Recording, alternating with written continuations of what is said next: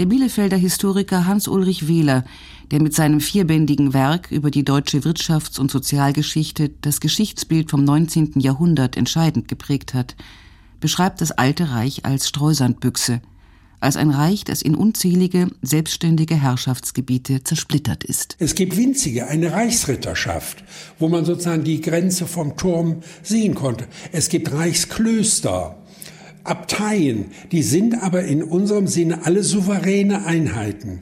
Und nun ficht sozusagen Napoleon dadurch, bevor das alte Reich zusammenbricht, das Heilige Römische Reich Deutscher Nation, gelingt es dann, eine generelle Lösung zu finden, dass diese vielen klein zersplitterten Herrschaftsbezirke bestimmten Staaten zugewiesen werden, die geltend machten, sie seien irgendwie benachteiligt worden. Am 4. August 1806 gründeten 16 süd- und westdeutsche Fürsten den Rheinbund, eine Militärallianz mit dem Kaiserreich Frankreich und unter dem Protektorat Napoleons.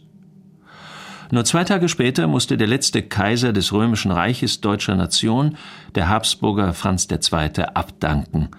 Das Ablegen der Kaiserkrone bedeutete das formelle Ende des im Mittelalter entstandenen Heiligen Römischen Reiches. Bis 1808 schlossen sich 23 weitere Staaten, darunter Sachsen und Westfalen, dem Rheinbund an. Gegen Großbritannien verfügte Napoleon eine Wirtschaftsblockade, die sogenannte Kontinentalsperre. Sie blieb bis 1814 in Kraft und sollte die Wirtschaft Frankreichs und mit ihm verbündeter Staaten gegen Konkurrenz schützen. Napoleon setzte zudem in den von ihm besiegten und in den mit ihm verbündeten deutschen Territorien eine neue Ordnung durch. Er führte den Code Civil ein, ein bürgerliches Gesetzbuch, das die Gleichheit vor dem Recht sicherte und das Eigentum schützte. Durch Napoleon wurden viele kleine Herrschaftsbereiche zu einem großen politischen System zusammengeführt. Rittergüter, Klöster, Abteien und freie Städte mussten ihre Souveränität weitgehend aufgeben, dafür entstanden neue, größere Königreiche wie Württemberg und Bayern, dem Franken und die Pfalz zugeschlagen wurden, und Großherzogtümer wie das von Baden und Hessen-Darmstadt. Hans-Ulrich Wähler resümiert. Damit wurde die bunte europäische Staatenwelt neu geordnet, denn bis Napoleon einmarschierte, das sage ich den Studenten immer so als Faustregel, 1789, als die Französische Revolution ausbricht, gibt es im deutschsprachigen Mitteleuropa 1789 Herrschaftsgebiete. Nun reduzierten sie sich auf 41 Territorien. Das Diktat Napoleons entsprach den Anforderungen einer modernen Staatsführung. Es sollten größere Regierungseinheiten mit straffer Verwaltung gebildet werden, die zudem von Paris aus leichter zu dirigieren waren. Das ist im Grunde genommen ein grandioser Enteignungsvorgang oder in der Sprache der Ökonomie. Es ist ein Konzentrationsprozess, wo sozusagen kleine Einheiten eingeschmolzen werden in den großen Konzernen der modernen Staaten. Und dann kommen noch militärische Erfolge Napoleons hinzu und da wirft der österreichische Kaiser als auch Oberhaupt des Heiligen Römischen Reiches schließlich das Handtuch und da geht das Alte Reich 1806 reichlich sang- und klanglos unter.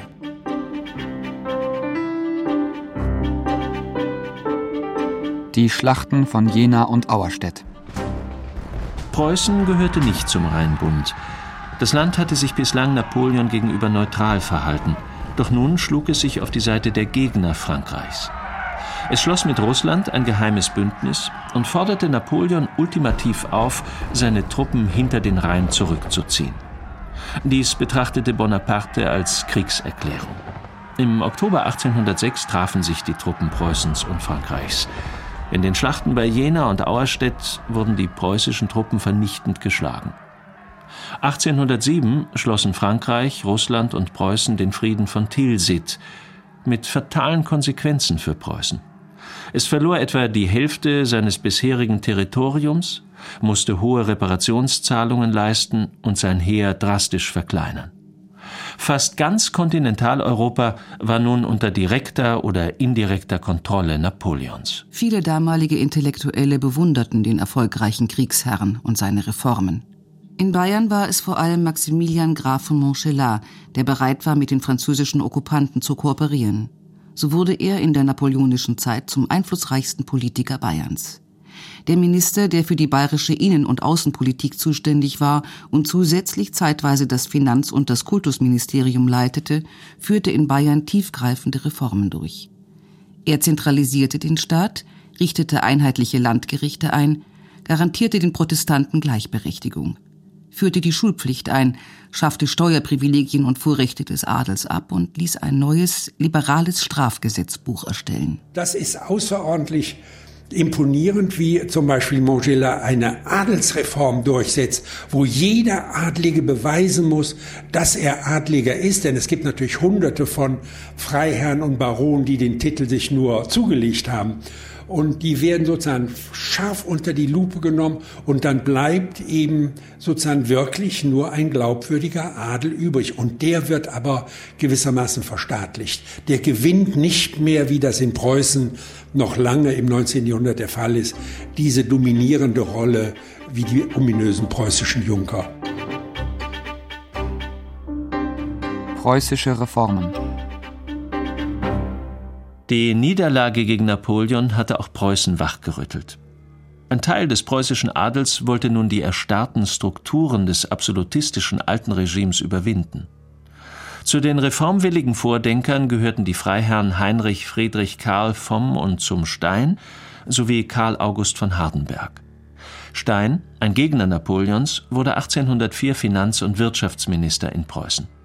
Er galt als starkköpfig und undiplomatisch und hatte seinen König Friedrich Wilhelm III. zum Krieg gegen Napoleon angestachelt. Nach der Niederlage wurde er entlassen, doch nur wenige Monate später wieder als Staatsminister eingestellt.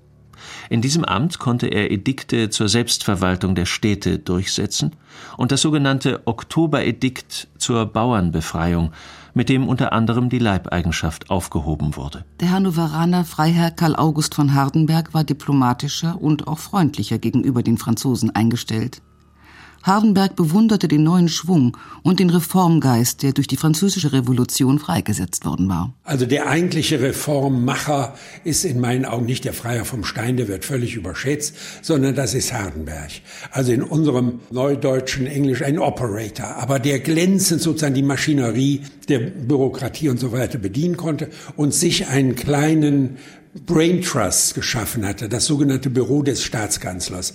Und da ließ er die wichtigen Entwürfe ausarbeiten und von vier, fünf zentral postierten Männern immer wieder diskutieren. Und Hardenberg war der Meinung, die Krönung der Reform ist, wenn wir wie in den Rheinbundstaaten eine Verfassung haben, wenn Preußen Verfassungsstaat wird und wenn wir eine parlamentarische Lösung finden, egal wie wir das nennen, landständische Repräsentation oder Landtag. Und dann haben wir sozusagen den Volkswillen abrufbar über die Repräsentanten, die gewählt worden sind. Auf eine Verfassung musste Preußen allerdings noch bis 1848 warten. Aber auf die Initiative von Hardenberg hin führte Preußen die Gewerbefreiheit ein, hob die Zünfte auf, trennte Justiz und Verwaltung, teilte das Land in Provinzen, Regierungsbezirke und Kreise ein und schuf Fachministerien. Die Bildungsreform gipfelte 1810 in der Gründung der Berliner Universität nach den neuhumanistischen Ideen Wilhelm von Humboldts, der als preußischer Unterrichtsminister die akademische Autonomie gewähren wollte. Und das Ergebnis ist diese Humboldtsche Reformuniversität, die Lehre und wissenschaftliche Forschung verbindet und im gesamten 19. Jahrhundert sozusagen weltweit zum Vorbild nimmt. Das muss man sich mal klar machen, was das bedeutet, sozusagen im Angesichts der Niederlage solche Pläne zu entwickeln und dann aus den alten Latein- und Gelehrtenschulen den Typus des modernen Gymnasiums zu entwickeln. Im Zentrum aller Bemühungen aber stand die preußische Heeresreform. Die Prügelstrafe wurde abgeschafft. Beförderungen sollten nach Verdienst und nicht nach der adligen Herkunft ausgesprochen werden. Die Militärtheoretiker und Strategen, die Generäle Gerhard von Scharnhorst, August Neidhardt von Gneisenau und Karl Philipp Gottfried von Clausewitz wollten ein Volksheer mit allgemeiner Wehrpflicht nach französischem Modell aufstellen, in dem die Unteroffiziere sogar gewählt werden sollten. Der Staat sollte von der Armee her erneuert werden. Scharnhorst schrieb: Alle Bürger des Staates sind geborene Verteidiger desselben. Diese preußischen Adligen hatten die Überzeugung, wir können überhaupt nur als größerer Staat mithalten und gewissermaßen wieder Anschluss im europäischen Staatensystem finden, wenn wir uns rigoros modernisieren. Das sagt sich heute so leicht, wo Reform ein Modewort für auch eine Lappalie von Gesetz geworden ist. Alles ist ja bei uns Reform geworden. Aber in der damaligen Zeit gibt es nicht wenige Staaten, wie damals, sagen wir mal, Sachsen oder die thüringischen Staaten oder Mecklenburg. Da tut sich überhaupt nichts nach der Niederlage gegen Napoleon. Aber Preußen, sozusagen militärisch auf dem Boden liegend durch riesige Reparationszahlungen, lange verpflichtet, Napoleon mit Subventionen zu unterstützen, geht den kühnen Weg, sich unter dem Druck der Niederlage auf den verschiedensten Lebensgebieten zu reformieren. Frankreich wird zum Erbfeind. Durch die harten Friedensbedingungen Frankreichs gegenüber Preußen entwickelte sich jedoch auch ein geistiger Widerstand, der insbesondere in Preußen zum Kern eines neuen deutschen Nationalismus wurde. Frankreich wurde mehr und mehr zum Erbfeind stilisiert. Da wird sozusagen eingesenkt von Anfang an diese fatale Mischung von deutschem Überlegenheitsgefühl und Franzosenhass. Einer der Vorreiter dieses Nationalismus war der Schriftsteller und ehemalige preußische Sekondeleutnant Heinrich von Kleist. Kleist stellte den germanischen Hermann als historisches Vorbild für einen Befreiungskrieg gegen Napoleon heraus. Wie einst Hermann der Cherusker gegen die militärische Übermacht des römischen Imperators Augustus aufstand, so sollte ein neuer Hermann erwachen und zur Levée en masse, zur Volkserhebung gegen den neuen Augustus aufrufen. Einen Krieg bei Mana will ich entflammen der in Deutschland rasselnd gleich einem dürren Walde um sich greifen und auf zum Himmel lodernd schlagen soll. Kleist wurde 1807 auf dem Weg in das von den Franzosen besetzte Berlin als preußischer Spion verdächtigt, verhaftet und für fünf Monate in ein französisches Gefängnis gesteckt. Aus persönlicher Schmach und Demütigung heraus entwickelte er sich von da an zum Franzosenfresser par excellence. In seinem Drama Hermannsschlacht von 1808 steckte er seine deutschen Helden in historische Kostüme der germanischen Krieger aus dem Jahre 9 nach Christus. Die Franzosen traten im Gewand der Römer auf. Und seine Germania ließ er in der Hermannsschlacht gegen den Römer Varus ausrufen: Schlagt ihn tot. Das Weltgericht fragt euch nach den Gründen nicht. Inzwischen hatte Napoleon auch die Küstengebiete und die Hansestädte an Nord- und Ostsee Frankreich unterstellt. Napoleon missachtete dabei die bestehenden Verträge des Rheinbundes, die eine Zustimmung der betroffenen Souveräne voraussetzten. Damit lag das gesamte Gebiet des ehemaligen Heiligen Römischen Reiches im Machtbereich Napoleons. Der Russlandfeldzug und die Befreiungskriege. 1812 griff Napoleon mit Hilfe von Armeen des Rheinbundes nun auch das von Zar Alexander I. regierte Russland an. Tatsächlich konnten Napoleons Truppen Moskau einnehmen. Doch als russische Soldaten die Stadt in Brand setzten, um den Angreifern keinen Proviant zu überlassen, blieb den napoleonischen Truppen nichts als der Rückzug. Mitten im russischen Winter geriet der zum Desaster. Nur ein Bruchteil der einst 675.000 Mann starken Grande Armee erreichte Mitteleuropa. Trotzdem, als der Kaiser 1813 auf dem Rückzug aus Russland mit seiner geschlagenen Armee in Dresden einmarschierte, war der Romantiker E.T.A. Hoffmann begeistert vom großen Napoleon. Am 26. August 1813 notierte er in sein Tagebuch: Die Nachricht kam, dass der Kaiser eintreffen würde ich eilte daher auf die Terrasse des Brühlschen Gartens an der großen Brücke. Um elf Uhr kam der Kaiser auf einem kleinen, falben Pferde über die Brücke schnell geritten. Es war eine dumpfe Stille im Volk. Er warf den Kopf heftig hin und her und hatte ein gewisses Wesen, was ich noch nie an ihm bemerkte. Er ritt bis vors Schloss stieg aber nur wenige Sekunden ab und ritt wieder an die Elbbrücke, wo er umgeben von mehreren Marschällen stillhielt. In Deutschland führte die Niederlage Napoleons dazu, dass sich nach und nach alle Verbündeten der Gegenseite zuwandten. Es bildete sich eine Koalition aus Preußen, Österreich und Russland, die gegen den Kaiser ins Feld zog. Mit ihr kämpfte auch ein Teil des deutschen Geistes, Studenten und Schriftsteller in dem Volkskrieg gegen Napoleon. Darunter die Vorreiter im wörtlichen Sinn, die schwarzen Reiter des Freikorps unter Major von Lützow. Ihre Fahne war schwarz-rot-gold und sollte später zum Bundessymbol der Burschenschaften werden. Im Oktober 1813 wurden die französischen Truppen in der Völkerschlacht von Leipzig vernichtend geschlagen. Die siegreich beendeten Befreiungskriege führten zum völligen Zusammenbruch der Vorherrschaft Napoleons.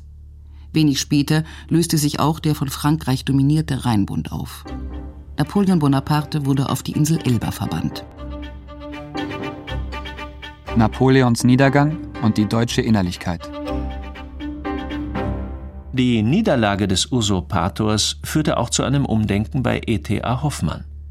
Der notierte nun: Der Kaiser ist geschlagen. So habe ich gegründet Hoffnung zum besseren, fröhlichen Leben in der Kunst. Und alle Not wird geendet sein. E.T.A. Hoffmann, der deutsche Dichter, wurde zum Wendehals. Statt für die Politik begeisterte er sich nun für das Reich der Fantasie und des Geistes. Dies sei ein für die Deutschen typischer Wesenszug, meinte die Deutschlandkennerin und scharfsinnige Beobachterin Madame de Stael. Die aufgeklärten Köpfe in Deutschland streiten lebhaft miteinander um die Herrschaft im Gebiet der Spekulation. Hier leiden sie keinen Widerspruch. Überlassen übrigens gern den Mächtigen der Erde alles Reale im Leben. Bereits 1801 hatte Friedrich Schiller in seinem Essay über deutsche Größe geschrieben: Die Majestät der Deutschen ruhte nie auf dem Haupt seiner Fürsten. Abgesondert von dem politischen hat der Deutsche sich einen eigenen Wert gegründet. Und wenn auch das Imperium unterginge, so bliebe die deutsche Würde unangefochten. Sie ist eine sittliche Größe. Sie wohnt in der Kultur und im Charakter der Nation, die von ihrem politischen Schicksal unabhängig ist. Indem das politische Reich wankt, hat sich das Geistige immer fester und vollkommener gebildet. Mit diesen Worten von Schiller versteht sich Deutschland als Kulturnation, mit dem Anspruch geistiger Überlegenheit und als Land der Dichter und Denker. Der Gymnasiallehrer Friedrich Ludwig Jahn wurde zum Vorkämpfer einer nationalen Erziehung, zu der er im Besonderen die Leibesertüchtigung empfahl. Dieser Turnvater Jahn hatte schon 1810 in seinem Pamphlet Deutsches Volkstum pathetisch verkündet: Deutsche, Fühlt wieder mit männlichem Hochsinn den Wert eurer edlen, lebendigen Sprache. Schöpft aus ihrem nie versiegenden Urborn. Gebt die alten Quellen auf und lasset Lutetiens stehende Lache in Ruhe. Drum wollen wir mit freudigem Mute beten. Unser Reich komme. Lutetia, das heißt Paris, das Modell der deutschen Fürstenhöfe und Dichter im 18. Jahrhundert galt nun als verrucht und verrottet. Deutschland wurde geheiligt, Frankreich verteufelt. Friedrich Ludwig Jahn wollte das deutsche Volkstum fördern durch Volksfeste, Volkstracht, volkstümliche Denkmäler und die Pflege der deutschen Sprache.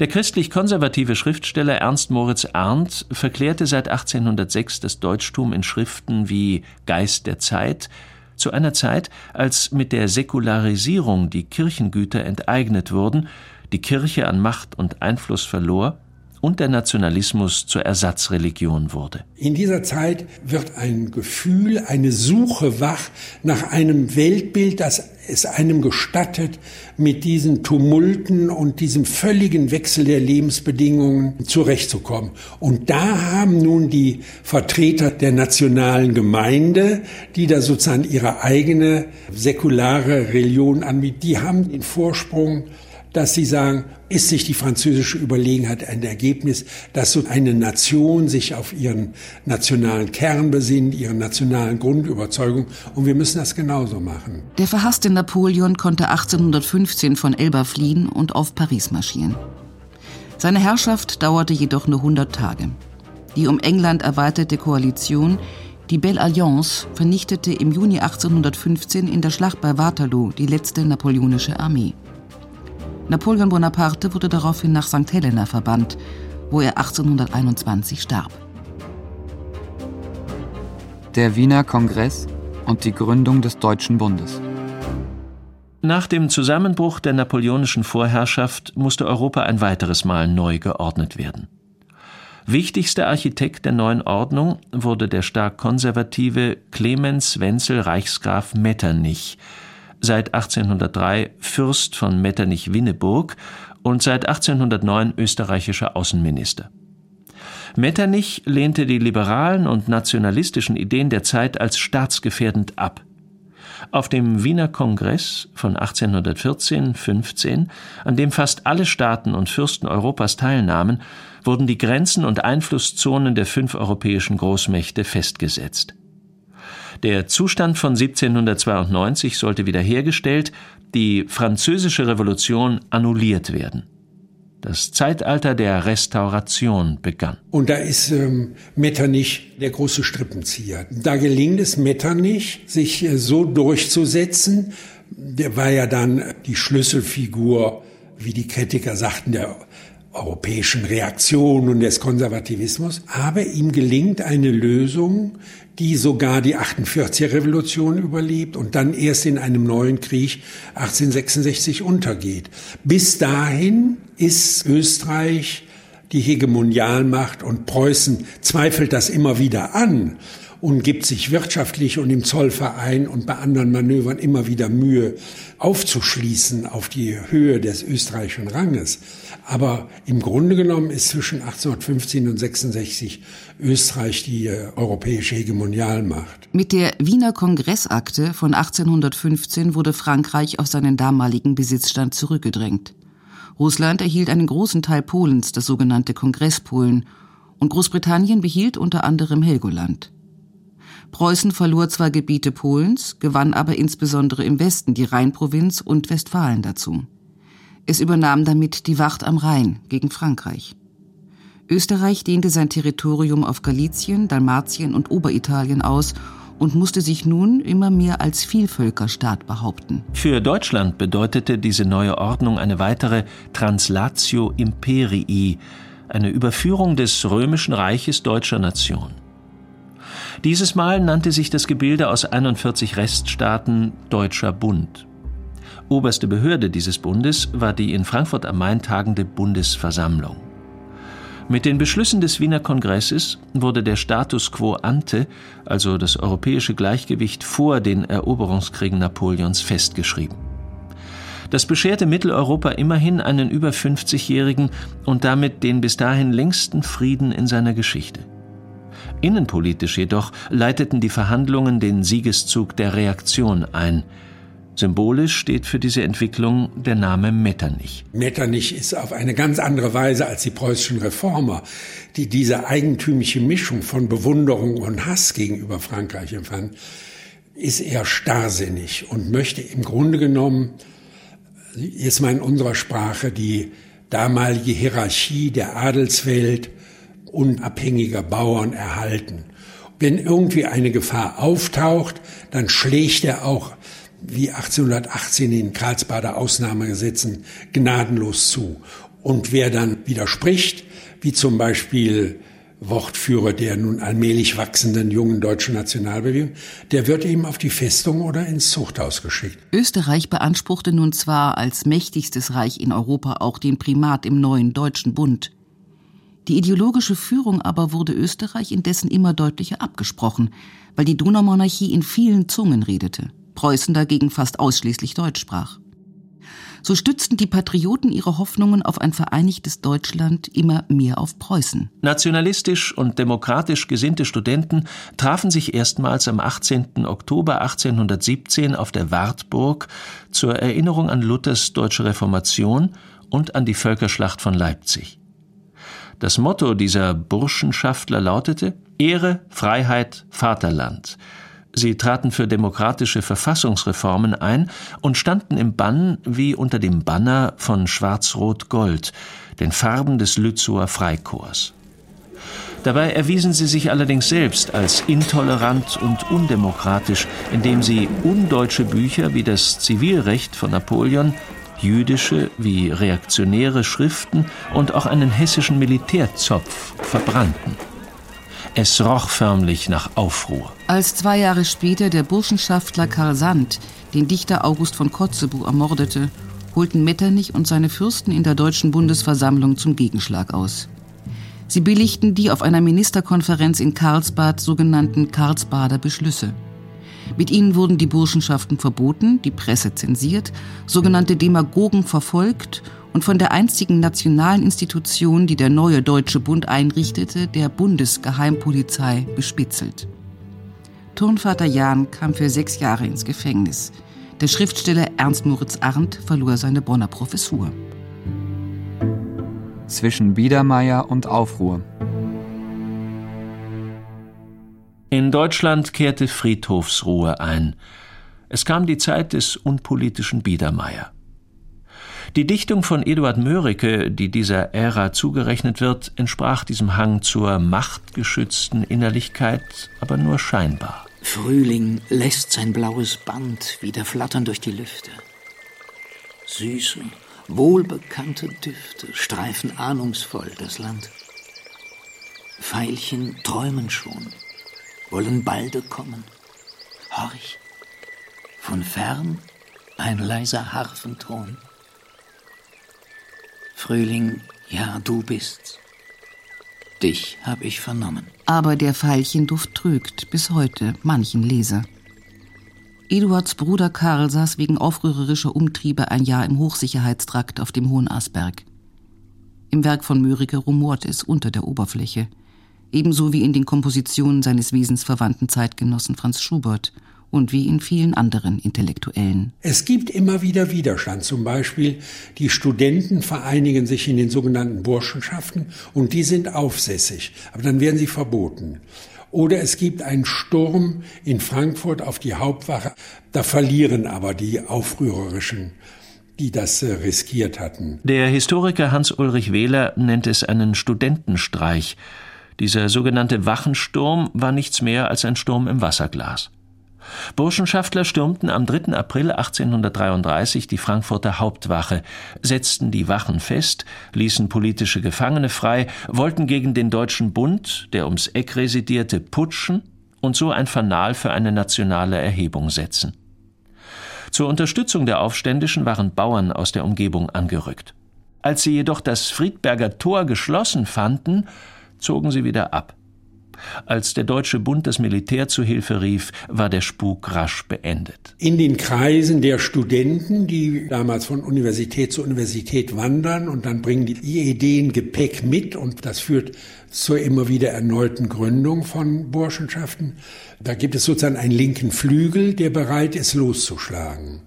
Das sind aber im Grunde genommen Piekser für die Obrigkeit und in Frankfurt ist das ja im Grunde in Stunden niedergeschlagen worden. Vorausgegangen war die Julirevolution von 1830 in Paris. Nach Barrikadenkämpfen hatte der inzwischen herrschende Karl X.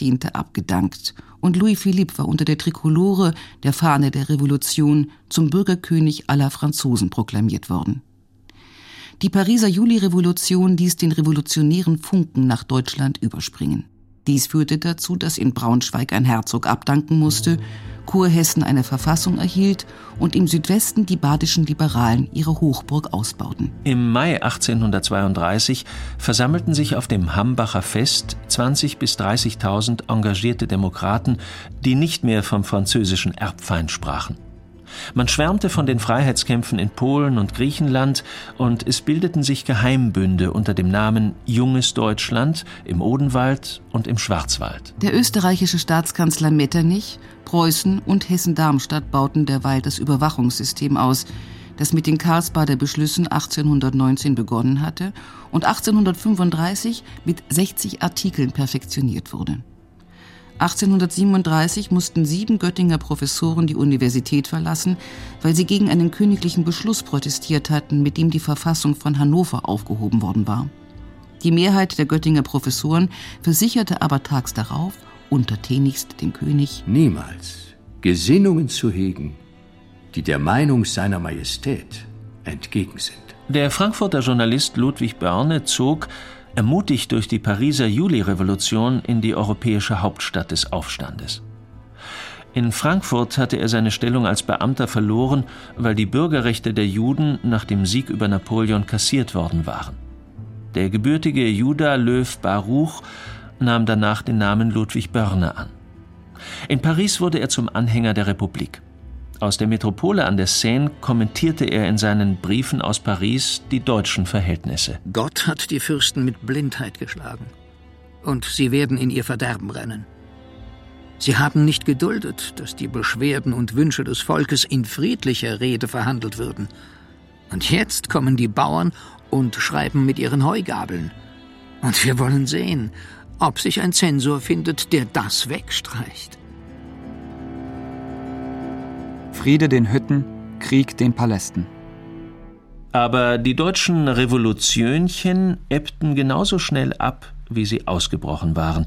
Es herrschte weiterhin die Mentalität der Unterwürfigkeit, die Madame de Stael in ihrem Buch Über Deutschland bereits 1813 beobachtet hatte und die sich als Untertanengeist wie ein roter Faden durch die deutsche Geschichte zieht. Doch es gibt Ausnahmen für die in jener Zeit der 1830er und 40er Jahre Begriffe wie junges Deutschland und Vormärz stehen, im Vorgriff auf die Märzrevolution von 1848, sowie Namen wie die von Heinrich Heine, Karl Gutzkow und Georg Büchner. Meine Meinung ist die, wenn in unserer Zeit etwas helfen soll, so ist es Gewalt.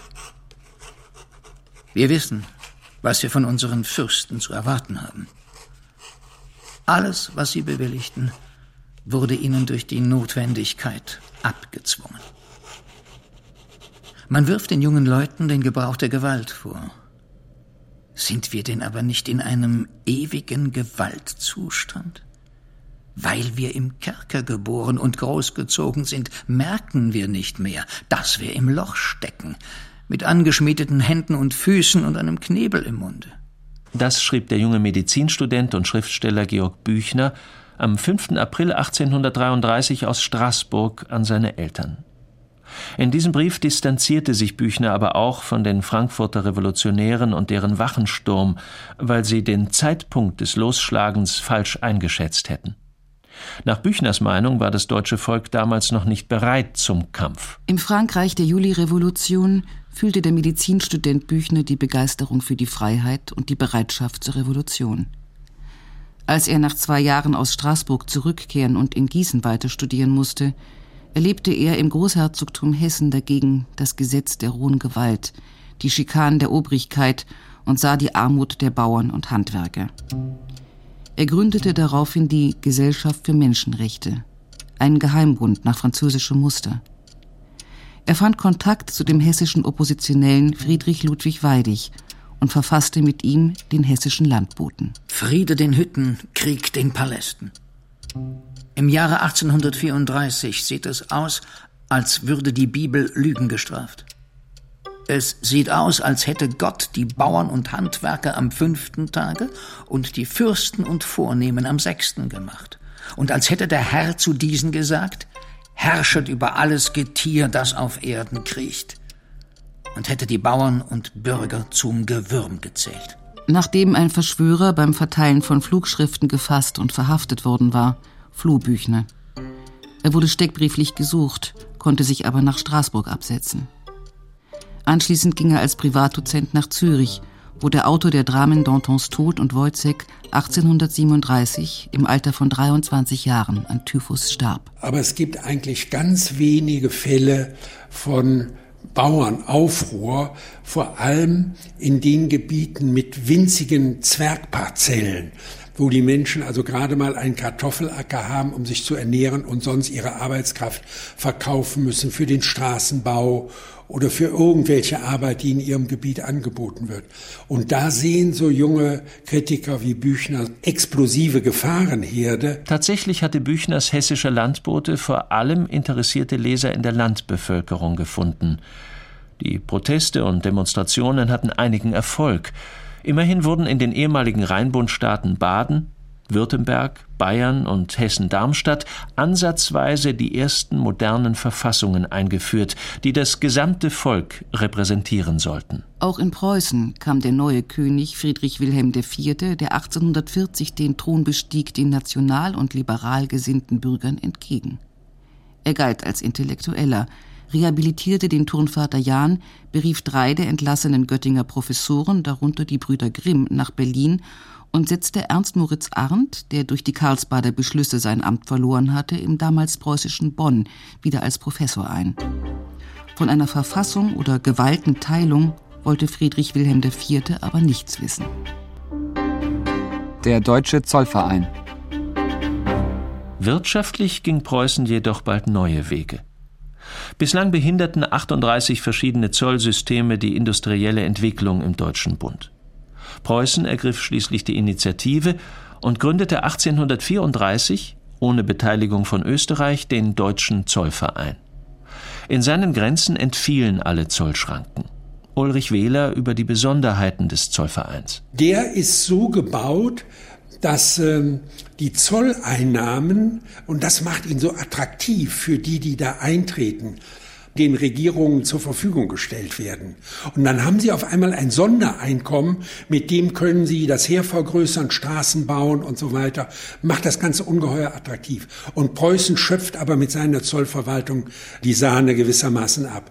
Und dann stellt sich heraus, das kann man sich ganz schön verdeutlichen, dass in diesem zollvereinten Deutschland, wie man damals zeitgenössisch sagte, die Industrialisierungsdynamik in Gang kommt. Gegen die Konkurrenz von Englands Industrieprodukten wurden Schutzzölle erhoben. Die Einnahmen der Zollvereinsstaaten stiegen von 1834 bis 44 um 90 Prozent. Der Außenhandel vermehrte sich im ähnlichen Zeitraum um mindestens 15 Prozent. Das Netz der zollfreien Fernstraßen und der zollfreien Flussschifffahrt sowie vor allem der Eisenbahnen wurde mit diesen Einnahmen ausgebaut. Mit der Freihandelszone entstand ein expansionsfähiger Markt, von dem insbesondere Preußen profitierte. Die Einführung der Gewerbefreiheit durch den Minister von Hardenberg und das Edikt zur Bauernbefreiung durch den Freiherrn vom Stein hatten in Preußen die Entwicklung der Industrie und der Landwirtschaft schon seit etwa zwei Jahrzehnten gefördert. Den Kleinbauern halfen die neuen Bestimmungen allerdings nur begrenzt. Zwar konnten sie sich nun von den Frondiensten freikaufen, doch da sie kaum Geld besaßen, mussten sie dafür oft ihr bisschen Land hergeben. So wurden aus den preußischen Großgrundgutsbesitzern Landjunker mit riesigen Agrargütern. Die landarmen Bauern, die weiter Hand- und Spanndienste leisten mussten, bildeten dagegen die industrielle Reservearmee. Der Ökonom und revolutionäre Sozialphilosoph Karl Marx hatte dieses Gesetz der ursprünglichen Akkumulation in seinem Hauptwerk Das Kapital historisch für die Entwicklung des Kapitalismus vorausgesetzt. Die kleineren Bauern wurden faktisch enteignet und zu Lohnarbeitern degradiert. Zugleich aber stieg in Preußen die Produktivität in der Landwirtschaft. Die Anbaufläche erhöhte sich durch die Nutzung von Brachen und Ödland um etwa 20 Prozent.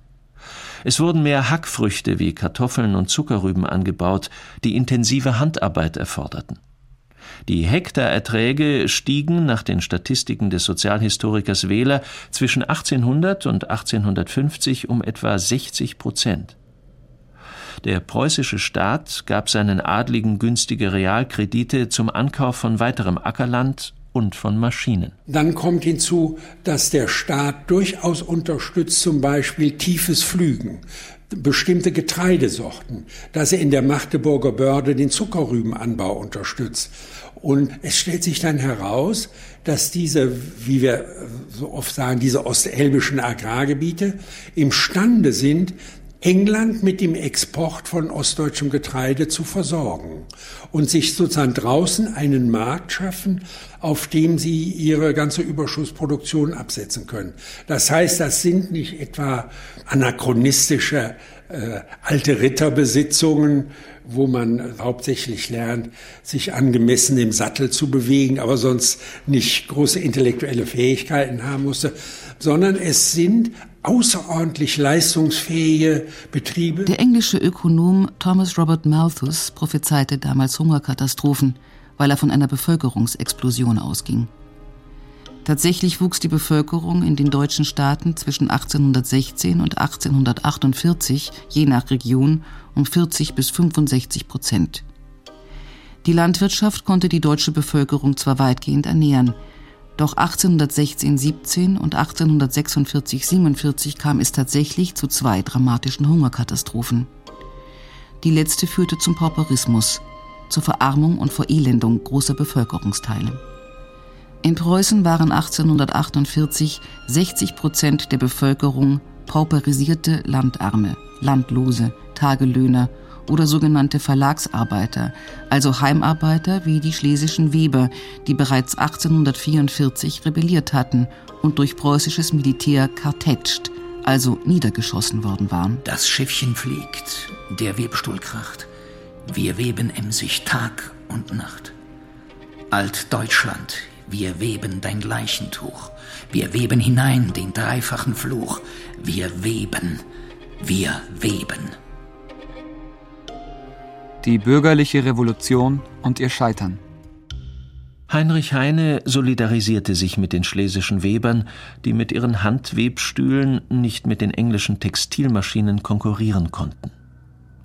Als dann 1847 gleichzeitig Dürre, Kartoffelfäule und ein kapitalistisches Spekulationsfieber ausbrachen und der Kommunist Georg Werth sein Hungerlied verfasste, war es bis zur Revolution von 1848 nicht mehr weit. Verehrter Herr und König, weißt du die schlimme Geschichte? Am Montag aßen wir wenig und am Dienstag aßen wir nicht. Und am Mittwoch mussten wir darben und am Donnerstag litten wir Not. Und ach, am Freitag starben wir fast den Hungertod. Drum lass am Samstag backen das Brot fein säuberlich.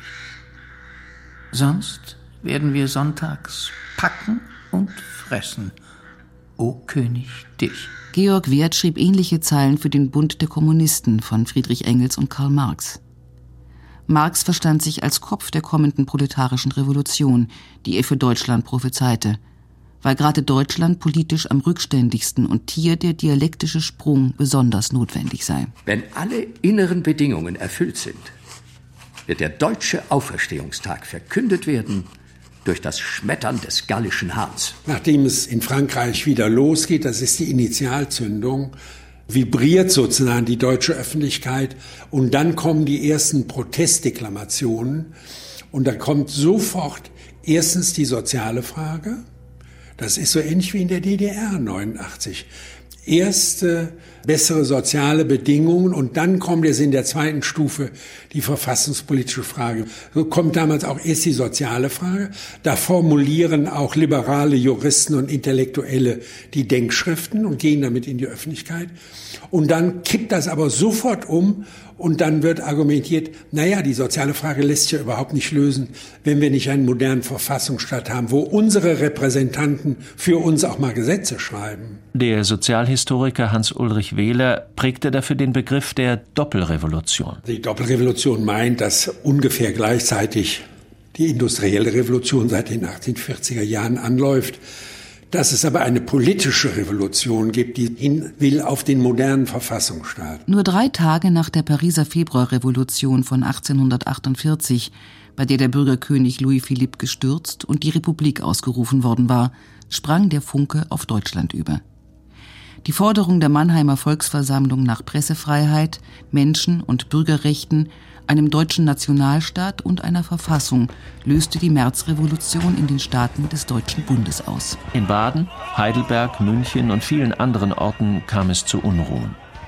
Bauern revoltierten, Kabinette wurden ausgetauscht und der bayerische König Ludwig I. musste abdanken. Er hatte versucht, seine Geliebte, die Tänzerin Lola Montes, in den Adelsstand zu erheben. Daraufhin war es zu Unruhen gekommen, den sogenannten Märzstürmen, in deren Verlauf die Bürger politische Reformen forderten. Auch in Wien gingen die Bürger auf die Barrikaden. Nach zweitägigen Straßenschlachten musste der verhasste Staatskanzler Metternich zurücktreten und floh nach England. Die kaiserliche Familie zog nach Innsbruck, um von dort aus das radikale Wien auszuhebeln. Die Nachricht vom Fall Metternichs beflügelte wiederum die Berliner Rebellen. Der preußische König Friedrich Wilhelm IV. versprach daraufhin, eine Verfassung ausarbeiten zu lassen und hob die Zensur auf. Tausende Berliner zogen daraufhin am 18. März 1848 zum Stadtschloss, um dem König zu danken. Doch die Anwesenheit des Militärs vor dem Schloss ließ die Stimmung umschlagen. Die Demonstranten fühlten sich provoziert. Und in Berlin spitzt sich das ja dann so zu, dass eine Menschenmenge vor dem königlichen Schloss im Grunde genommen hätte befriedigt werden können durch eine kluge Ansprache, aber dann lässt der kommandierende General feuern. Und dann entstehen in Stunden die Barrikaden und dann wird gekämpft. Und es wird mörderisch gekämpft, weil es Bürgerkrieg gibt. Am nächsten Tag wurden fast 200 dieser Märzgefallenen öffentlich aufgebahrt. Der preußische König musste sich vor ihnen beugen. Dieser Kniefall wurde von der reaktionären Entourage des Königs, unter ihr ein junger Rittergutsbesitzer, ein gewisser Otto von Bismarck, als Demütigung empfunden, für die man auf Rache sann. Es bleibt ein Schwebezustand. Das Militär sitzt ja im Wesentlichen in seinen Garnisonen, wird aber nicht im ganzen Staat eingesetzt, aber in Berlin knallt es mächtig. Es kommt zu einer Zeit, wo man sich argwöhnisch beobachtet. Und in dieser Zeit des Beobachtens, da gelingt es, große parlamentarische Versammlungen zu wählen. Das ist die Frankfurter Nationalversammlung für den Deutschen Bund. Die Preußen wählen aber auch ihre eigene Nationalversammlung für die preußische Nation. Die ist auch eher links im Vergleich zu der Frankfurter. Erst einmal schienen die Proteste also Erfolg zu haben. In Frankfurt trat Ende März 1848 ein Vorparlament aus 500 Honoratioren zusammen, die aus ganz Deutschland von den einzelnen Staaten des Deutschen Bundes ernannt worden waren. Sie beschlossen die Wahl einer gesamtdeutschen Nationalversammlung. Am 1. Mai 1848 konstituierte sich in der Frankfurter Paulskirche diese Nationalversammlung als erstes deutsches Parlament. 585 gewählte Abgeordnete berieten über die Grundrechte des deutschen Volkes und fanden dafür Formulierungen, die in allen späteren deutschen Verfassungen wieder aufgenommen wurden. Eine provisorische Zentralgewalt sollte die Bundesversammlung ersetzen, die bis dahin den Deutschen Bund, also die 41 souveränen deutschen Staatsgebilde inklusive Österreich, vertreten hatte. Das eigentliche Problem dieser Nationalversammlung ist die Überlastung mit der Fülle von Modernisierungsaufgaben, die sie in ganz kurzer Zeit erledigen wollten. Sie wollten Verfassungsstaat schaffen, sie wollten eine neue Wirtschaftsverfassung schaffen, sie wollten ein neues Bildungssystem schaffen. Sie haben sozusagen lauter komplizierte Aufgaben, von denen man im Nachhinein sagen würde, naja, also dafür brauchte man sozusagen Jahre, um das alles durchzusetzen. Und sie versuchen auch in dem Bewusstsein, wenn wir es jetzt nicht schaffen, dann sind die anderen wieder am Zuge. Und ich glaube, dass diese Überlastung mit Modernisierungsaufgaben, die sozusagen auch viele handlungsbereite, kluge Männer überforderten, dass das der entscheidende Grund gewesen ist. Dann kommen die Rückschläge und am Schluss sich das Militär, weil die improvisierten Revolutionsanhänger sind normalen Berufssoldaten nicht gewachsen. Der Konflikt mit Berlin spitzte sich zu, als es um Schleswig-Holstein ging, das zum dänischen Herrschaftsbereich gehörte. Als der dänische König eine gemeinsame Verfassung für das Königreich Dänemark und die beiden Herzogtümer Schleswig und Holstein durchsetzen wollte, rief die Nationalversammlung Preußen dazu auf, Krieg gegen Dänemark zu führen. Tatsächlich marschierten preußische Truppen nach Schleswig ein.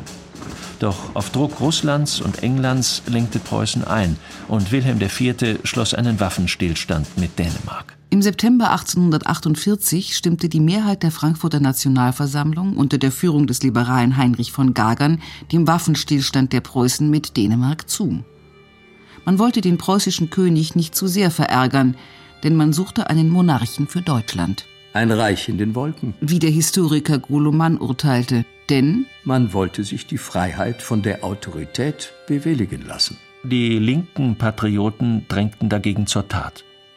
In den nördlichen Vororten von Frankfurt wurden rote Fahnen geschwungen, zwei liberale Politiker ermordet. In Köln setzte der aus dem Exil zurückgekehrte Karl Marx auf den Aufstand. In Konstanz rief der radikale Reformer Gustav Struve die Deutsche Republik aus. Das Militär schlug die Aufstände in Frankfurt und in Baden nieder. Am schlimmsten wüteten Soldaten unter dem Kommando von Fürst Alfred zu Windisch-Grätz, die im Oktober 1848 das Rote Wien entsetzten, das heißt von der Besetzung durch Arbeiter befreiten. In den Jahren 1848 und 49 folgten noch einige Aufstände. Im September 1848 riefen linke Demokraten in Lörrach erneut die Republik aus. Die badischen Republikaner wollten kein deutsches Erbkaisertum wie die Mehrheit in der Frankfurter Paulskirche. In Dresden tauchte der russische Anarchist Michail Bakunin auf an seiner Seite ein gewisser Richard Wagner. Im März 1849 hatten sich die Fraktionen der Nationalversammlung auf eine deutsche Verfassung geeinigt. Die Abgeordneten sahen ein gesamtdeutsches Reich im Umfang des Deutschen Bundes und unter der Führung Preußens vor, also ohne Österreich. Wilhelm IV. von Preußen sollte Kaiser dieser konstitutionellen Monarchie werden. Doch der weigerte sich im April 1849, die Kaiserkrone aus der Hand von Revolutionären anzunehmen. Damit war auch die erste gesamtdeutsche Verfassung gescheitert. Das Parlament löste sich auf. Die nun aufkeimenden Aufstände in Sachsen, der Pfalz und in Baden wurden durch preußisches Militär niedergeschlagen. Die bürgerliche Revolution von 1848-49 war damit gescheitert. Gegen Demokraten helfen nur Soldaten. Reimte der Berliner Hofpoet Wilhelm von Merkel auf die preußische Gesinnung der Gardeleutnants, das militärische und ideologische Rückgrat des preußischen Staates. Das war das endgültige Aus der deutschen demokratischen Revolution. Etwa 80.000 Anhänger der Republik flohen hauptsächlich in die USA. Wenn man sich so die Reden ansieht und die erbitterten Kämpfe in den Städten, in denen Truppen und bewaffnete Revoluzer aufeinander trafen, dann ist es nicht sozusagen Untertan gegen Obrigkeit und dann sind die Untertanen letztlich nicht bereit, bis zum Ende ihren Kampf durchzustehen, sondern es ist ein imponierender Bürgerkrieg und die konservative Seite gewinnt.